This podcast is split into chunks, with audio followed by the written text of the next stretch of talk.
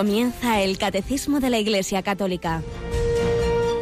Un programa dirigido por el Padre Luis Fernando de Prada.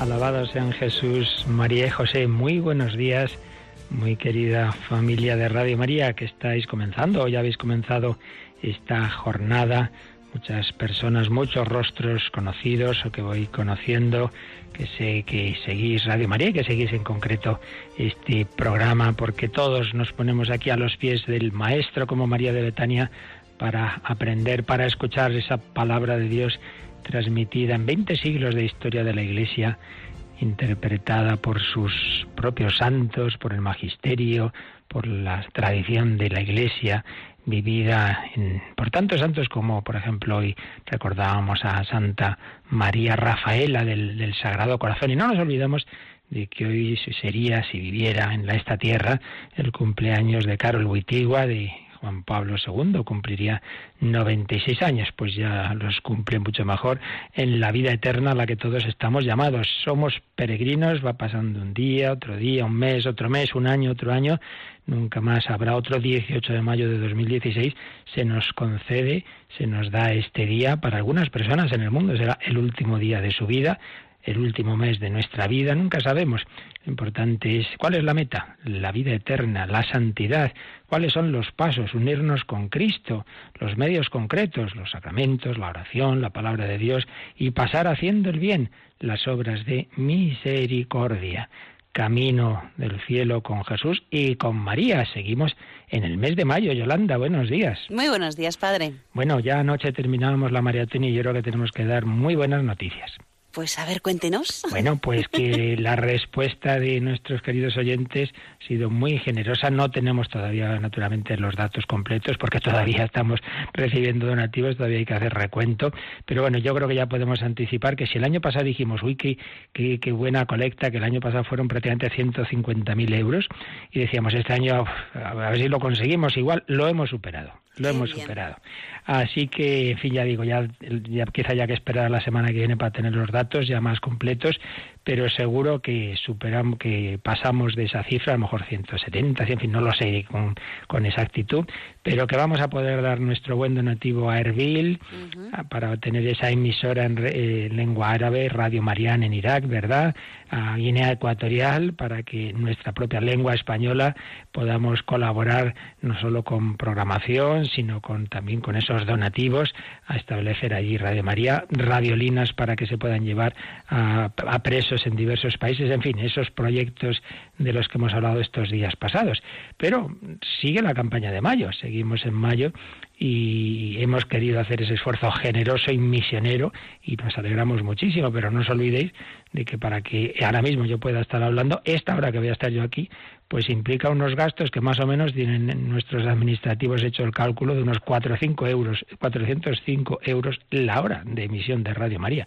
Y probablemente se haya más, porque este cálculo se hizo hace un año y, y claro, no, no, no paran de subir los costes de, de todo tipo. Por eso no os olvidéis de que también en el día a día, aunque no sean esas necesidades tan imperiosas y tan angustiosas como las que hemos contado en la maratón, pero en el día a día necesitamos ese empujón también de la campaña de mayo y por eso hoy ya pues de los donativos ordinarios para esa campaña de mayo que luego recordaremos a las doce y media lo cual no quita que si alguien no ha podido por algún motivo dar su donativo a la maratón pues cuando llame o cuando haga su ingreso que, que lo, lo ponga explícitamente eh, que sea todavía para la maratón. Pues vamos adelante con este programa. Seguimos contemplando la infancia de Jesús y seguimos también ya prácticamente acabando el resumen que estamos haciendo de ese libro Testimonio de los cristianos en Irak. Nos habíamos quedado a medias de la entrevista a un sacerdote iraquí secuestrado. Pues vamos con ello, pidiendo al Señor, no, sin olvidarnos, como digo siempre, de rezar por los cristianos perseguidos que necesitan de nuestra ayuda, de nuestra oración.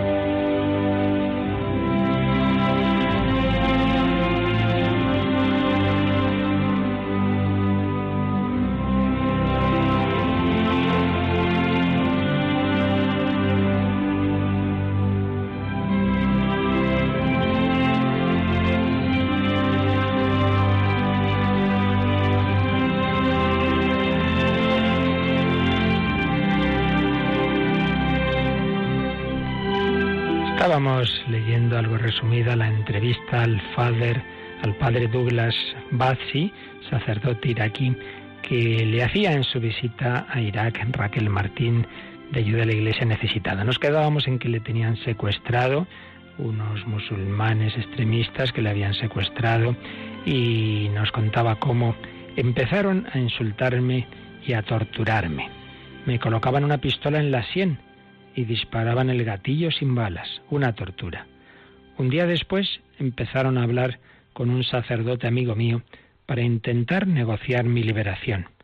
Me dejaron hablar con él por el móvil y le dije en arameo, creo que no me van a dejar volver. Yo no sé lo que pasó en ese momento y lo que hablaron.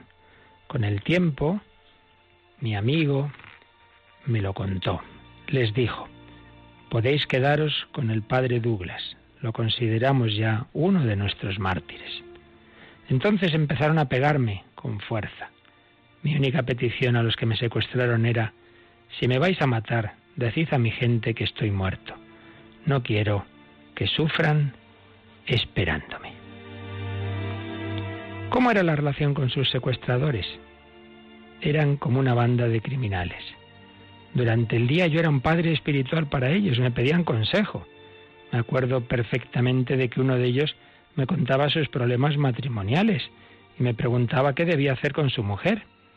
Ella es así, le explicaba y le decía que tenía que respetarla y que a veces le debería decir cuánto la quería. Pero esos mismos hombres se transformaban en enemigos por la noche. Por el día me llamaban Abuna, padre, y por la noche me llamaban infiel y me torturaban. Subían el volumen de la televisión a tope para que ningún vecino oyera mis gritos durante las palizas.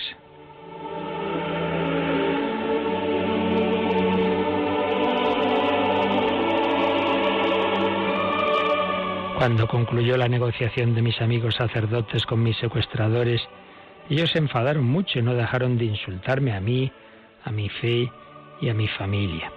Trajeron un martillo y empezaron a golpearme la cara. Me rompieron un diente. Vi que tenía sangre en las encías y me dijeron, no hay problema, tienes muchos dientes y tenemos toda la noche. Y me pegaron más y más. Me echaban el humo de sus cigarrillos en la cara y me seguían insultando.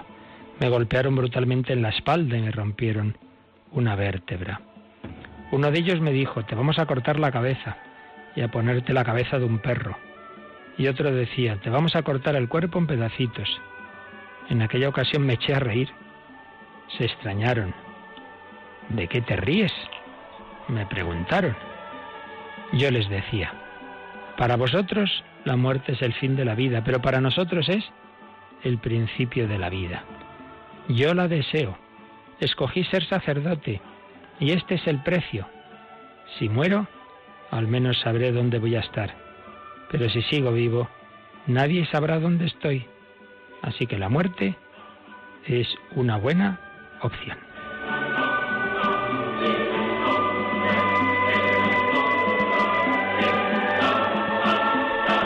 Raquel le preguntaba, ¿tuvo miedo a morir?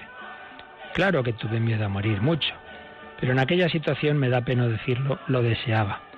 Lo deseaba incluso cuando me soltaron, cuando la iglesia pagó mi rescate de 80 mil dólares. Salí del coche y me dijeron, quédate quieto y no mires hacia atrás porque te mataremos. Yo pensé que era una trampa, que me iban a disparar por la espalda. Toda mi vida pasó por delante de mis ojos. Me soltaron y tuve que caminar muchísimo. Era de noche. Por fin encontré un taxista.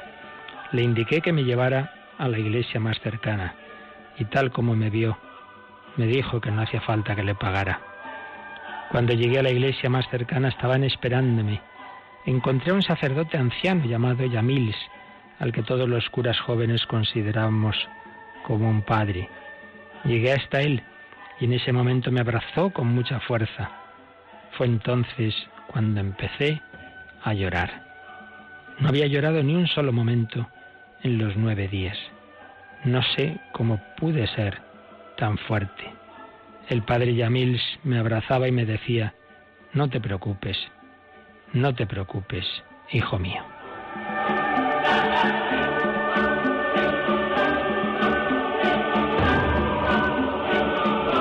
El padre Douglas me enseña la camisa que llevó puesta durante el secuestro, que todavía conserva manchada con su propia sangre derramada durante las palizas que le propinaron.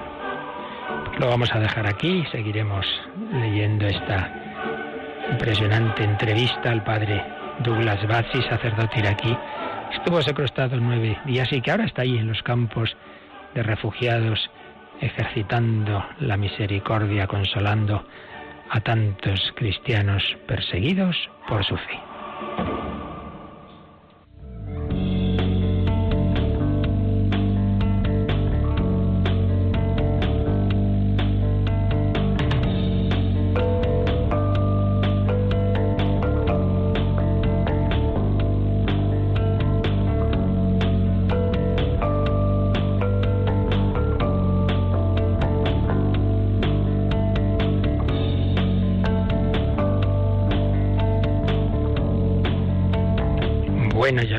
Luego nos ahogamos en un vaso de agua, ¿verdad? Pues con estos testimonios que nos está contando padre, madre mía, yo ya no me puedo quejar de nada. ¿Verdad, verdad? en fin, no seré yo tan malo como los secuestradores, ¿verdad? no, por favor, no. no Bueno, pues sí, nos ayuda el ver estos ejemplos de personas de hoy día como nosotros, pero que con la gracia de Dios son fieles al Señor, son seguidores de este Jesús del que nos está hablando el catecismo, son seguidores de este Cristo que ya desde pequeño fue perseguido, que nació en el exilio, por así decir, bueno, enseguida fue al exilio, mejor dicho, a Egipto, nació en la calle, en la pobreza, pero pronto tuvo la Sagrada Familia que huir a Egipto. Pero antes, y después de lo que veíamos ayer, el nacimiento, la adoración de los magos, antes está esa escena a los 40 días del nacimiento de Jesús y como estamos pues siguiendo lo que nos enseña el catecismo sobre nuestra comunión con los misterios de la vida de Cristo y concretamente con los misterios de la infancia, pues llegamos al punto 529 que nos habla de ese misterio de la infancia, la presentación de Jesús en el templo. Tenemos que recordar que este pasaje ya lo vimos en realidad cuando eh, estuvimos estudiando la Mariología, cuando vimos los evangelios donde aparece la Virgen María. Entonces el aspecto, digamos, más mariológico, no vamos a repetirlo, no. Vamos a repetir todo cada vez, lo vimos en su momento, porque es un texto muy importante para la mariología, lo que San Juan Pablo II llamaba la segunda anunciación, cuando la primera es evidentemente el ángel Gabriel, lo que le dice a María, pero en segundo momento es el anciano Simeón el que le habla a María de quién es ese Mesías ante el cual la humanidad se va a dividir y ese anuncio también de que ella va a entrar en ese drama con su propio dolor. Una espada de dolor traspasará tu alma. Esto ya lo vimos, repito, en la parte de Mariología, pero aunque alguna cosa la repitamos, vamos ahora a ver el pasaje desde la perspectiva de, la presentación de, de Jesús, lo que significa, como nos lo explica el Catecismo. 529, lo leemos. La presentación de Jesús en el templo lo muestra como el primogénito que pertenece al Señor con Simeón y Ana, toda la expectación de Israel es la que viene al encuentro de su Salvador. La tradición bizantina llama así a este acontecimiento. Jesús es reconocido como el Mesías tan esperado, luz de las naciones y gloria de Israel, pero también signo de contradicción.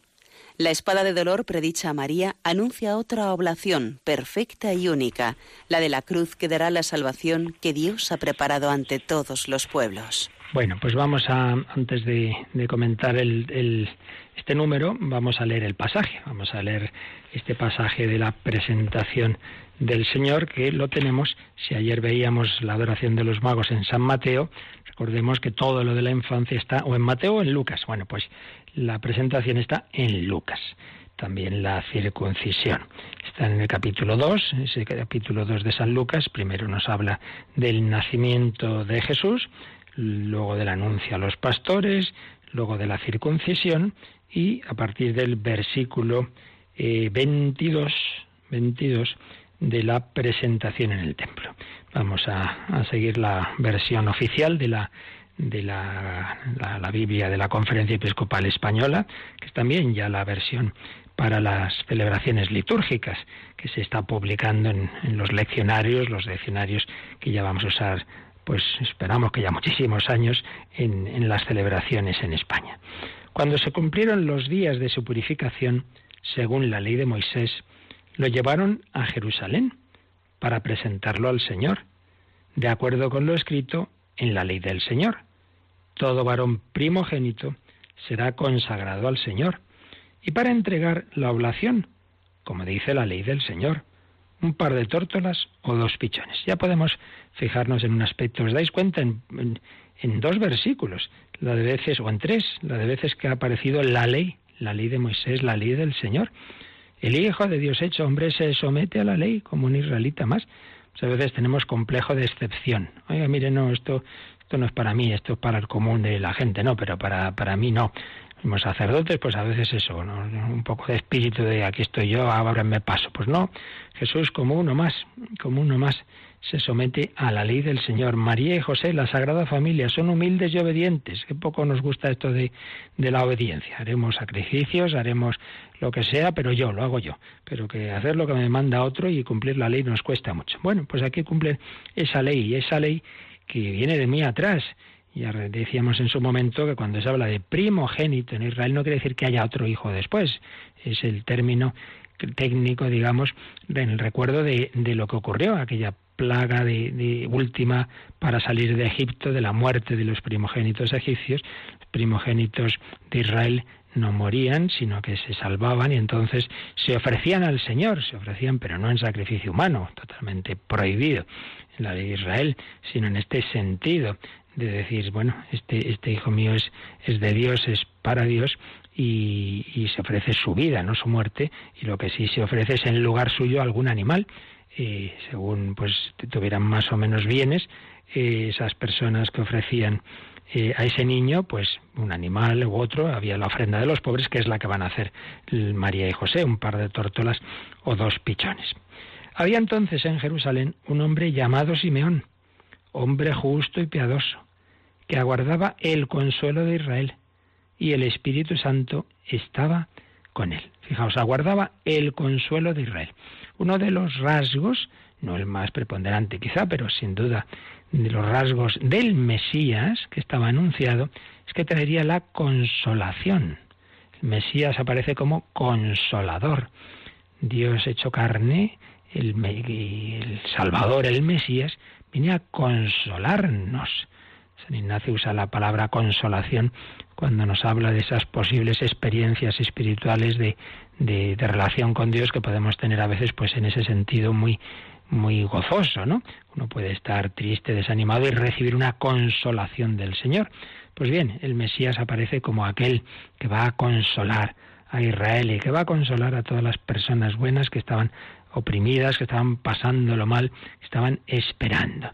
Aquí tenemos, como nos ha dicho el catecismo, ya la recordaremos, pues el ejemplo del verdadero israelita. A veces decimos, ah, los judíos rechazaron a Jesús. Bueno, una parte, pero otros muchos no, naturalmente. De hecho, el cristianismo empieza entre, entre el mundo judío, no, no faltaría más. Y aquí tenemos esos israelitas fieles. Simeón, hombre justo, justo para el mundo bíblico no es como para nosotros meramente una cuestión de justicia sociales, justo con todos, es quiere decir en primer lugar con Dios, es como santo, es decir, el que da a todo el mundo lo debido, empezando por Dios, y a Dios hay que darle todo, a Dios lo que es de Dios, dárselo a Dios, pues hombre justo, hombre santo y piadoso, que aguardaba el consuelo de Israel, y el Espíritu Santo estaba con él, era un hombre movido por Dios, era un hombre con espíritu profético, le había sido además revelado por el Espíritu Santo que no vería la muerte antes de ver al Mesías del Señor. Bueno, el Señor da hace luces particulares a determinadas personas, él reparte sus carismas, bueno, pues a Simeón le, le, iluminó que no morirá sin conocer al Mesías. Y fijaos lo que es, iban pasando los años, los años, los años, ya era anciano. Y hubiera sido fácil decir, bueno, esto fue una alucinación que tuve, esto no es así, aquí nada, no, no, ya digamos perder la esperanza, que es lo que nos pasa muchas veces, perdemos la esperanza. Y es el gran peligro de cuando pasan los años y ya sobre todo pues eso llegan las enfermedades, los achaques, la ancianidad, que ya no se espera nada importante de la vida, perder la esperanza. Gran tentación, pues es al revés, le esperaba lo mejor al final de la vida y el Señor nos da lo mejor también, si sabemos esperar al final de la vida, y por supuesto lo más importante que es después de la muerte, la vida eterna. Dios cumple, pero a su manera y a sus tiempos, y no cuando a nosotros nos parece. le había sido revelado que no vería la muerte antes de ver al Mesías del Señor. Impulsado por el Espíritu fue al templo.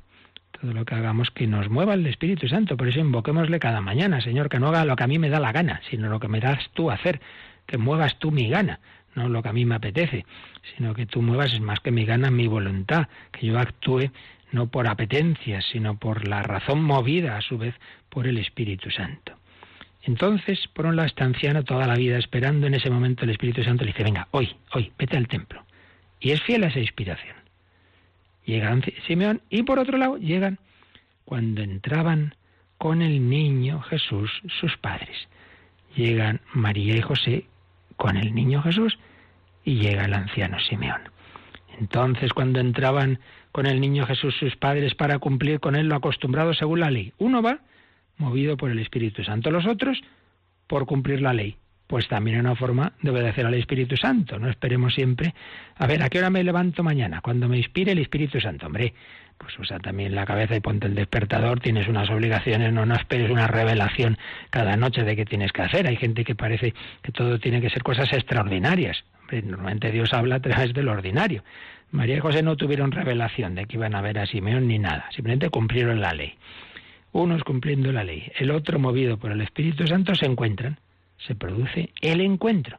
Nos ha dicho el catecismo que así se llama en la liturgia bizantina a esta escena, el encuentro. El encuentro del Salvador que llega en brazos de María y de José con el anciano, con la representación del israelita fiel. Y entonces Simeón pues tiene salud de que es ese, es ese, es ese y le pide a la Virgen, me deja este niño tan guapo, lo coge en sus brazos y entonces bendijo a Dios, teniendo en brazos al niño Jesús, al Dios hecho hombre, al Mesías, la esperanza de Israel. Qué momento de felicidad tan grande. Eh, sabéis, me vienen muchas veces ejemplos del cine por, por ese programa, sobre todo El hombre de Dios, en que usamos el cine y, aunque yo no sea especialmente cinéfilo, me, me lo he ido haciendo a base de, de leer cosas y oír a los que sí que entienden y saben, ¿no? Esa famosa película Que bello es vivir, de Frank Capra, interpretada por James Stewart, cuando después de todas esas penalidades y al final todo acaba bien y se reencuentra con, con, su, con su mujer y con sus hijos y termina con esa escena final con la niña pequeña en sus brazos y una, una expresión de sonrisa, de felicidad. Y, decía eh, un comentarista de cine, es quizá la mejor escena de la historia del cine para decir lo que es la felicidad humana. Ese hombre que, que se iba a suicidar y que redescubre el sentido de la vida y que su vida tenía valor y sentido en un sentido muy cristiano, por supuesto. Además, esta película, como era su director Frank Capra católico, y con esa gran felicidad. Pues algo así, eh, como James Stewart tiene en sus brazos a su niña pequeña, aquí Simeón tiene en sus brazos al niño Jesús. Simeón lo tomó en brazos y bendijo a Dios, diciendo, Ahora, Señor, según tu promesa, puedes dejar a tu siervo irse en paz, porque mis ojos han visto a tu Salvador, a quien has presentado ante todos los pueblos, luz para alumbrar a las naciones y gloria de tu pueblo Israel. Ahora, Señor, según tu promesa, ya has cumplido tu promesa, ya puedes dejar a tu siervo en paz, ya me puedo morir. Pues era lo único que me esperaba antes de morir, ver al Mesías, ya lo he visto mis ojos han visto a tu Salvador. El deseo de Israel, Señor, muéstranos tu rostro. No, no, mi rostro no se puede ver en esta vida. Pues ahora ya sí, porque ahora Dios ha asumido un rostro humano, el rostro de un niño. Podemos ver a Dios en Jesús, quien me ha visto a mí. Ha visto al Padre. Mis ojos han visto a tu Salvador, a quien has presentado ante todos los pueblos. Jesús es Salvador de toda la humanidad. Por eso fueron a adorarle los magos de Oriente, no solo los pastores de judíos y gentiles, de Oriente y de Occidente. No es el cristianismo una religión cultural para determinada eh, cultura y raza, para todos. A quien has presentado ante todos los pueblos luz para alumbrar a las naciones y gloria de tu pueblo Israel. Luz, la luz del mundo. Yo soy la luz del mundo. Quien me sigue no camina en tinieblas, dirá Jesús cuando haga la curación de aquel ciego de nacimiento en Juan 9. La luz del mundo, la luz de las naciones y gloria de Israel.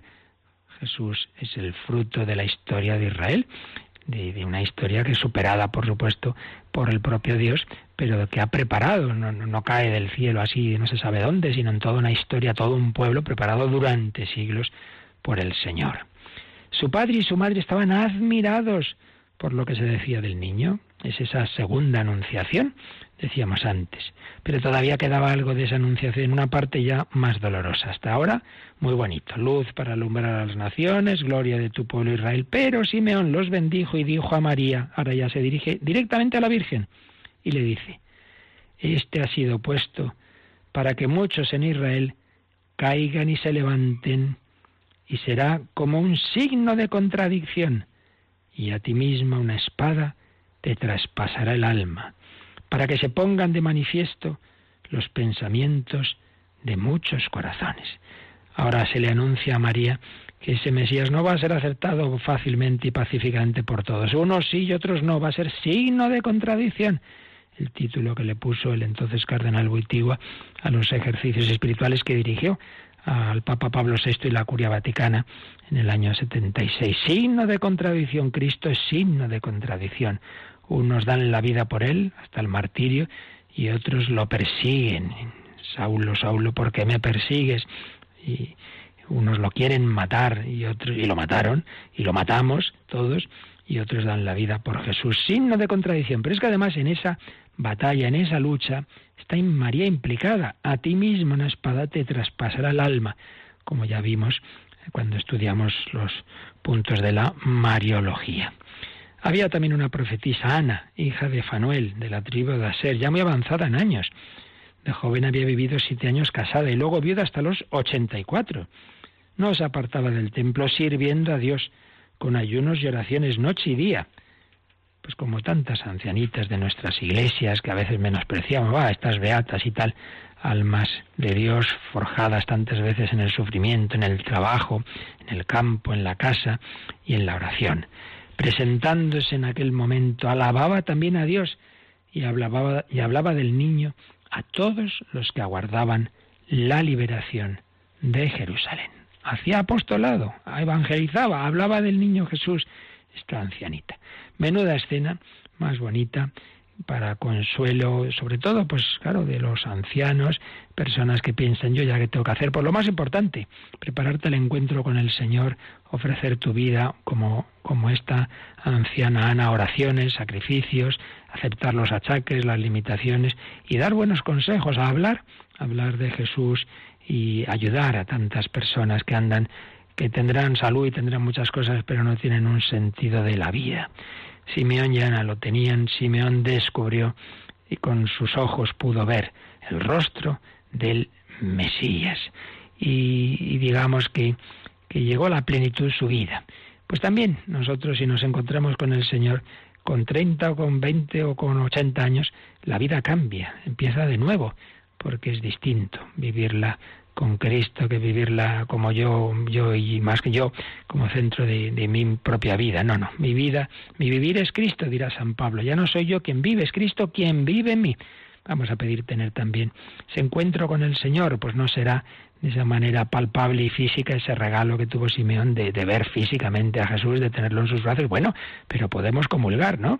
No solo es tenerlo en los brazos, en las manos y en la boca, sino que recibirle en nuestro corazón. En la comunión ese Jesús entra en nosotros, así que tampoco le tengamos envidia. En realidad podemos tenerle más cerca a nosotros al Señor, porque si no, no se comía el niño Jesús, claro está, nosotros sí podemos comulgar.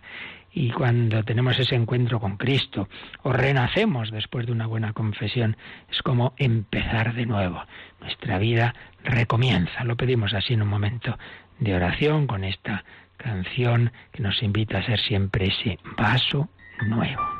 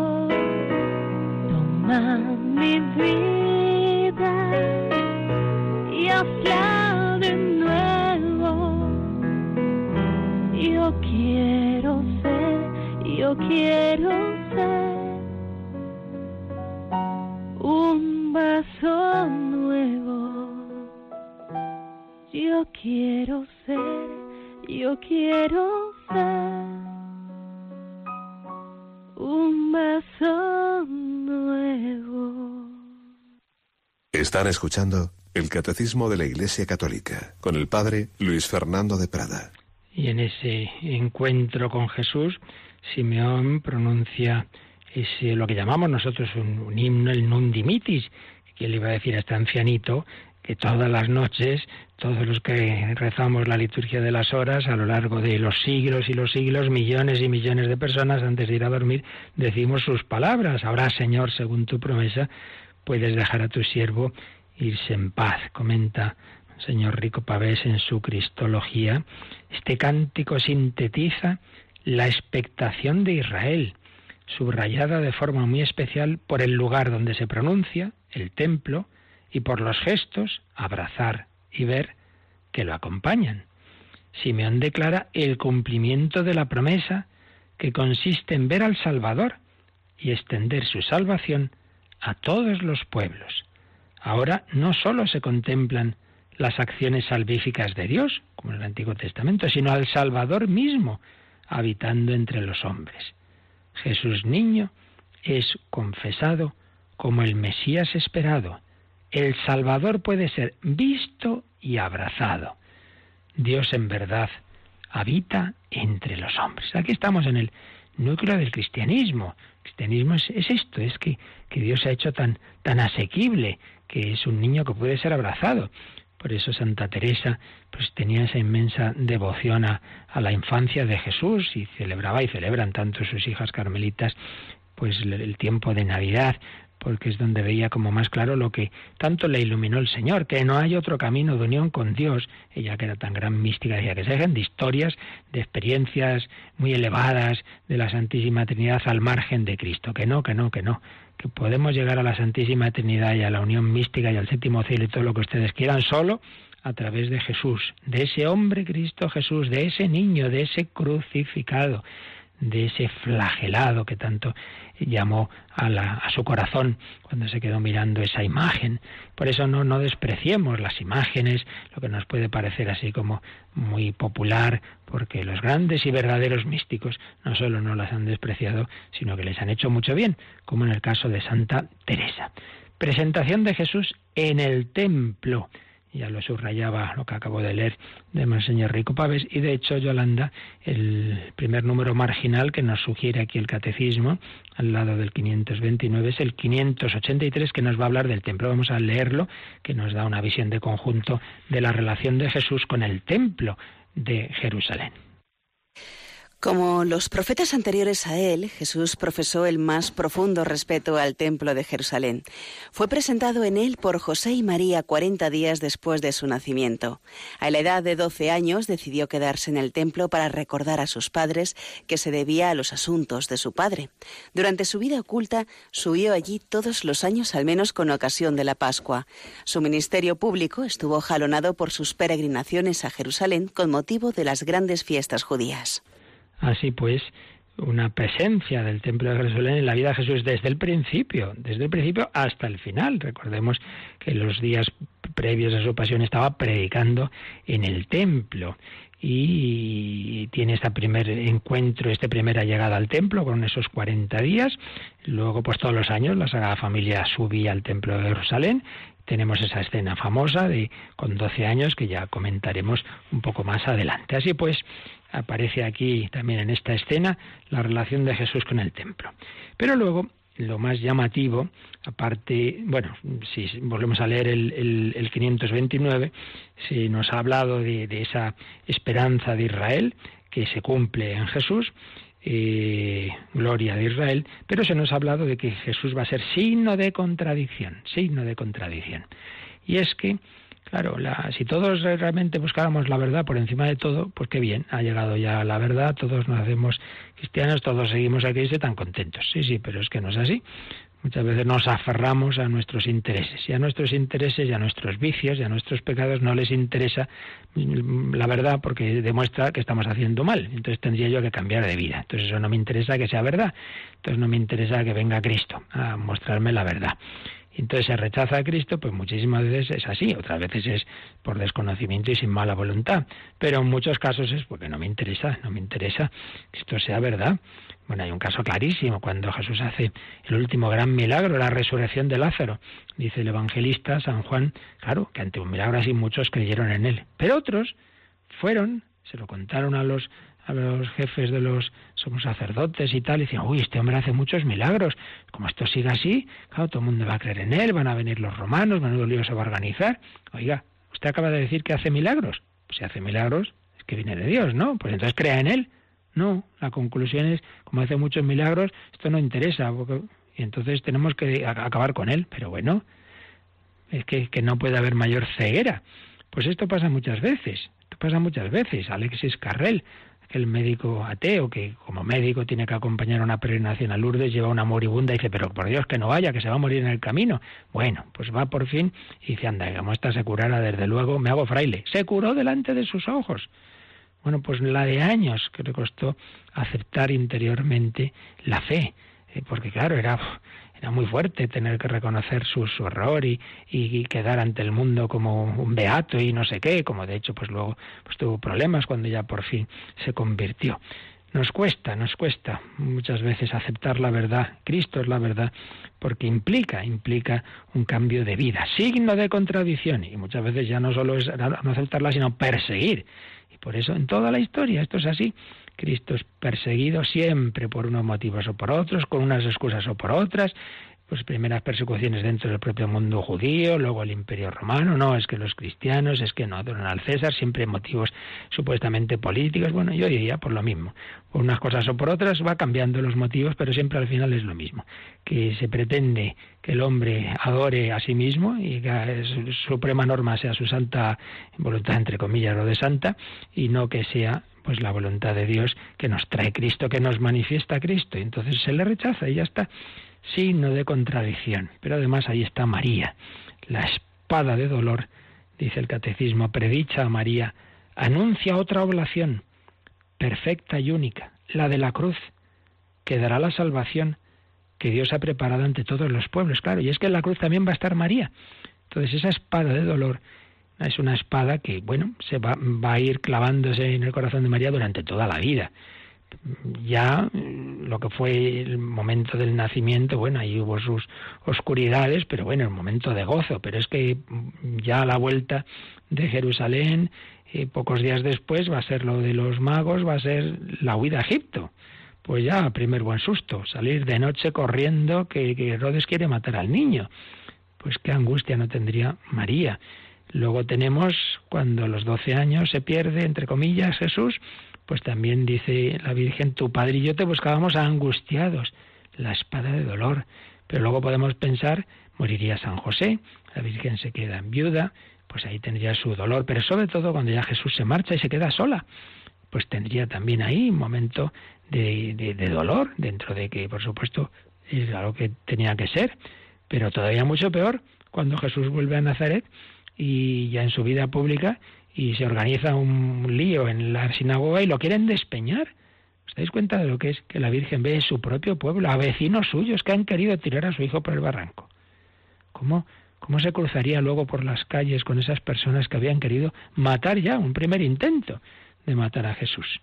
Y luego le van llegando noticias poco a poco de, de, que están tras, tras Jesús, que le quieren detener, y bueno, y ya finalmente el dolor de los dolores, que es la pasión, que es ese a Jesús en, en el camino de la cruz, y sobre todo, que es verle esa terrible agonía de un crucificado y, y ahí jadeante y esas palabras, ahí tienes a tu hijo y, al Padre a tus manos encomiendo mi espíritu. La espada de dolor traspasó el corazón de María. Jesús se ofrece, es el Cordero. Claro, ese era el primogénito, ese iba a ser el verdadero sacrificio.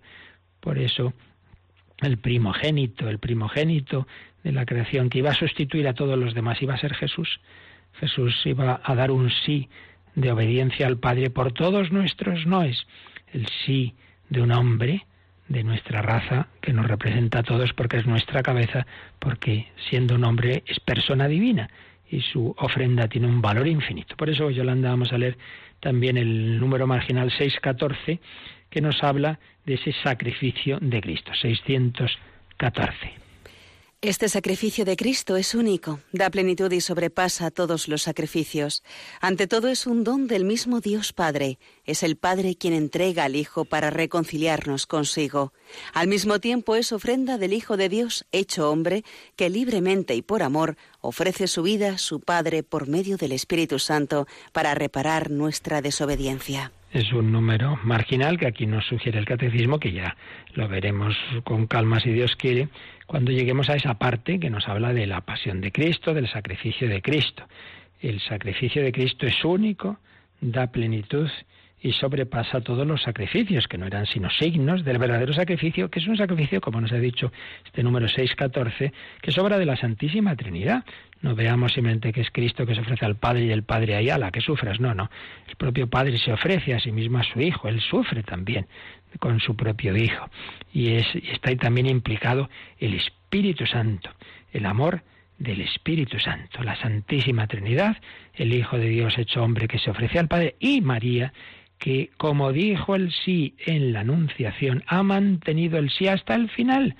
María no solo es el sí del principio, sino el sí en todo momento. Eso nos cuesta.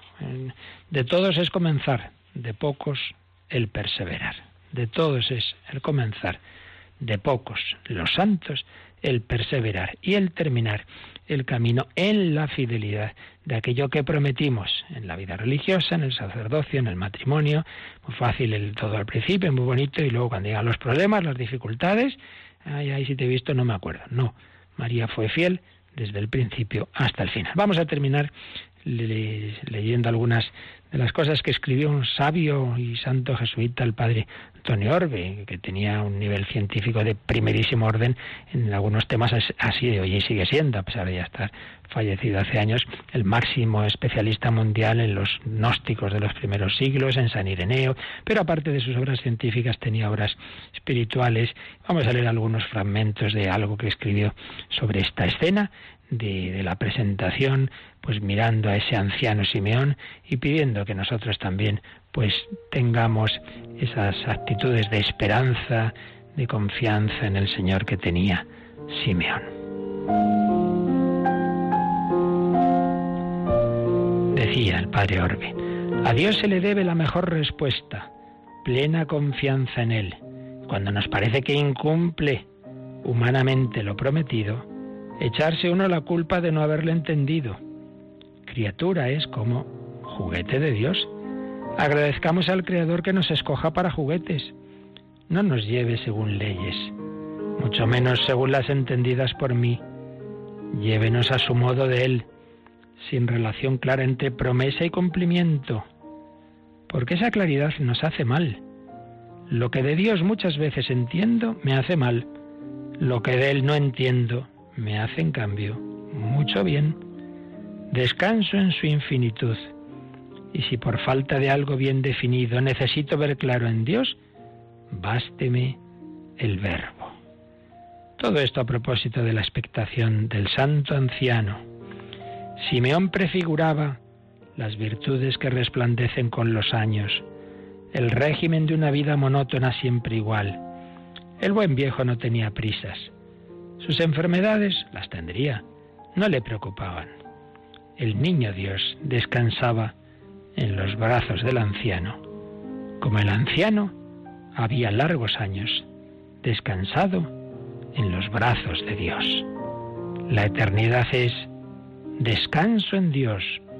Los descansos de ahora son breves ensayos, del descanso eterno, breves y muy distintos. Simeón tuvo uno breve, pero muy subido.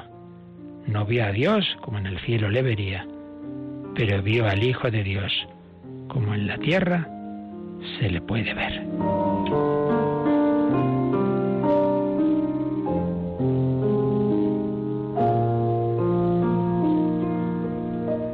Al santo anciano se le fue el alma en aquel grito tantos años reprimido. Ahora dejas ir a tu siervo, Señor, según tu palabra y en paz. Mi hora de partir ha sonado, se colmaron mis ilusiones, tu palabra se ha cumplido. Dios puso en mis brazos a Cristo, ahora a morir. Es mi Salvador, a mí me salvo ya. Ni mis ojos quieren más ver, ni mis brazos abrazar, ni mis oídos oír, ni mis sentidos sentir. Abraham vio este día, lo vio y se alegró. Hijo también yo de Abraham. He visto el día y puedo morir. ¿Para qué más? En ver al niño estaba mi descanso no en ver la gloria de este templo al que subo tantas veces, no en vivir los días gloriosos de Israel, no en amontonar días sobre días, años sobre años, sin descansar en Dios. Llega la hora de morir. El niño pasó de los brazos de su madre a los míos. Ahora quiero yo pasar de un descanso a otro, de este mío corona de mi senectud al de la muerte. Ahora, Señor, dejas libre a tu siervo en paz. Simeón se dirige a Dios Padre, con el niño en brazos, los ojos levantados al cielo. Estampa bellísima. Un viejo con un niño pidiendo humildemente soltar amarras. La vida de Simeón fue el servicio de un esclavo voluntario. La muerte será para él redención, vuelta a la libertad. A la vida, servicio de Dios, responde la muerte, premio y liberación. Pues pidamos al Señor esta fe, esta esperanza, ese saber caminar hacia la vida eterna, con este deseo del encuentro con Él, sabiendo que Dios cumple su promesa a su manera, a su tiempo, a sus medidas. Y también nos vayamos ensayando cada noche al irnos a dormir. Ahora, Señor, según tu promesa, puedes dejar a tus siervos en paz, ensayando esa otra despedida del sueño de la muerte que será despertar a la vida eterna. Pues lo dejamos aquí y como siempre si queréis ahora alguna consulta de este u otro tema, pues la podéis realizar.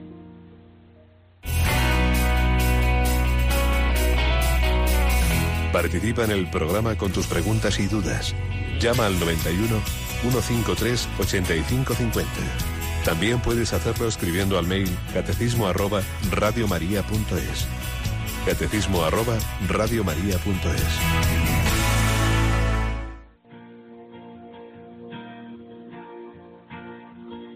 Señor, yo vengo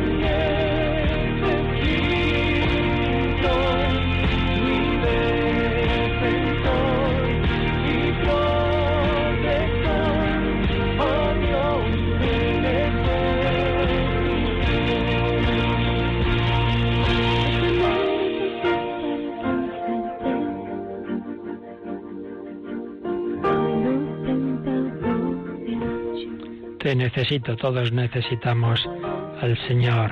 Simeón y Ana, ancianos y jóvenes, todos necesitamos de Jesús. ¿Tenemos alguna llamada, Yolanda?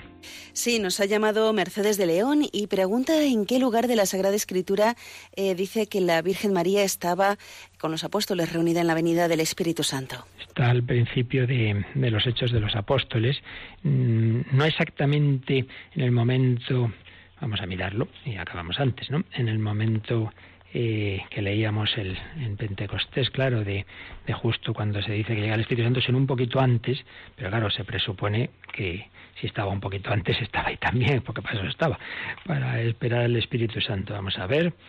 Eh, en efecto, no es, no es justo cuando se cuenta Pentecostés, que es en Lucas 2, sino... A ver, Aquí está. En, el capítulo 1 de los Hechos, en el capítulo anterior, cuando ya termina la ascensión, dice que se volvieron los apóstoles a Jerusalén, desde el monte que llaman de los olivos, que dista de Jerusalén, lo que se permite caminar en sábado. Entonces dice, cuando llegaron subieron a la sala superior donde se alojaban. Pedro y Juan, Santiago y Andrés, tal, tal, tal. Todos ellos perseveraban unánimes en la oración junto con algunas mujeres y María, la madre de Jesús, y con sus hermanos. Estaban los apóstoles y estaban algunas mujeres, entre ellas María, la madre de Jesús, y luego familiares de Jesús, eh, sobrinos de, la Virgen María, como ya explicamos en su momento lo que significan. Eh, entonces son esos días justo previos, lo que podríamos llamar la primera novena de la historia, la, la, novena al Espíritu Santo, en oración, esperando al Espíritu Santo, ahí está María. Luego, cuando ya se nos cuenta cómo llega el Espíritu Santo en el capítulo 2, ahí no se vuelve a repetir que estaba María, pero ya se presupone por lo que se ha dicho antes. ¿Alguna llamada más? Sí, nos ha llamado Enrique de Madrid y mm, dice cómo se puede compaginar, pues que eh, cuando se dice que Jesús fue presentado en el templo y luego se volvieron a Nazaret, y eso cómo se compagina con la huida de Egipto que a continuación se cuenta. Pues, pues no es tan complicado. Eh, lo que pasa es que esto llega, em, digamos, tiene que ver con el tema que ya decíamos el otro día. Estamos acostumbrados a, a ver, a pensar que nace Jesús y al día siguiente llegan los magos. No, Nace Jesús en, el portal de Belén, se ha adorado por los pastores y luego, sin duda, pues María y José ya encuentran una casita en, en, Belén y cuando ya ha pasado pues esos primeros días del parto, esos 40 días, van al templo y vuelven a Belén. Y es entonces cuando llegan los magos y es entonces cuando tienen que huir a Egipto. Entonces, en fin, dentro de la oscuridad que hay siempre en estos, en estos evangelios que, de los que tenemos pocos datos, pero en fin, todo hace pensar que es así, no hay ninguna incoherencia en verlo de esta manera, ¿no? Que, fue ya después de la presentación en el templo, cuando vuelven, vuelven a Belén. Lo que pasa es que los evangelistas, como hemos explicado varias veces, no pretenden hacer una cronología detallada, sino que resumen, ¿no? Entonces a Lucas no, no va a contar, bueno, y luego pasó esto y luego lo otro y luego de más allá, sino que va a lo que a él le interesa más, pero conjugando los Mateo y Lucas vemos que de esa manera se puede entender. ¿Alguna cosa más? Y Pilar de Valencia eh, pregunta si es pecado el leer eh, los evangelios apócrifos, pues para saber un poco más. No, no, no, tan no es pecado. Esto es una de las cosas que, hombre, o sea, como todo en esta vida, como todo en esta vida, hay cosas que en sí mismas eh, son buenas, pero el chorizo, el chorizo bueno, muy bueno. ¿Se lo damos a, a comer a un bebé de un año? Yo diría que no.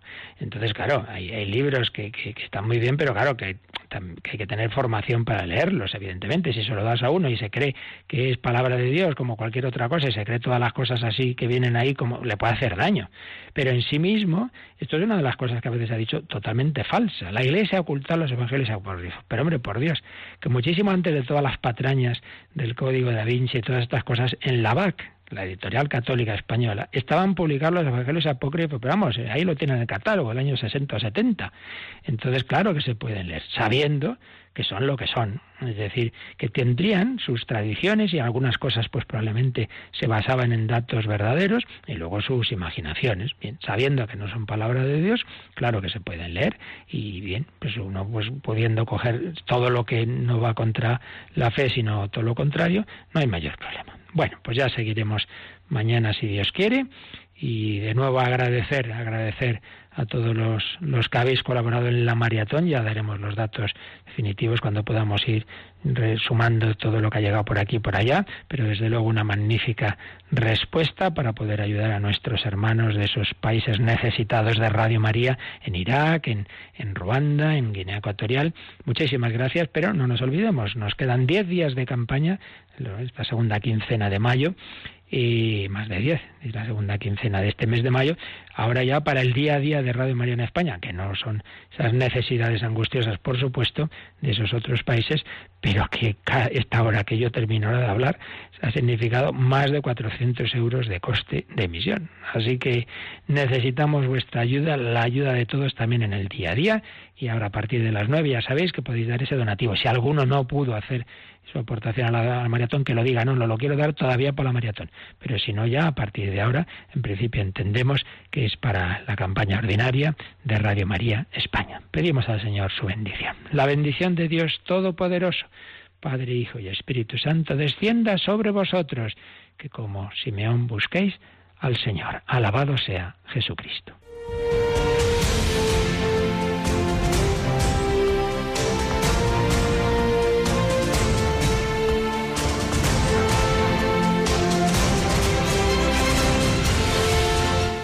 Han escuchado en Radio María el Catecismo de la Iglesia Católica.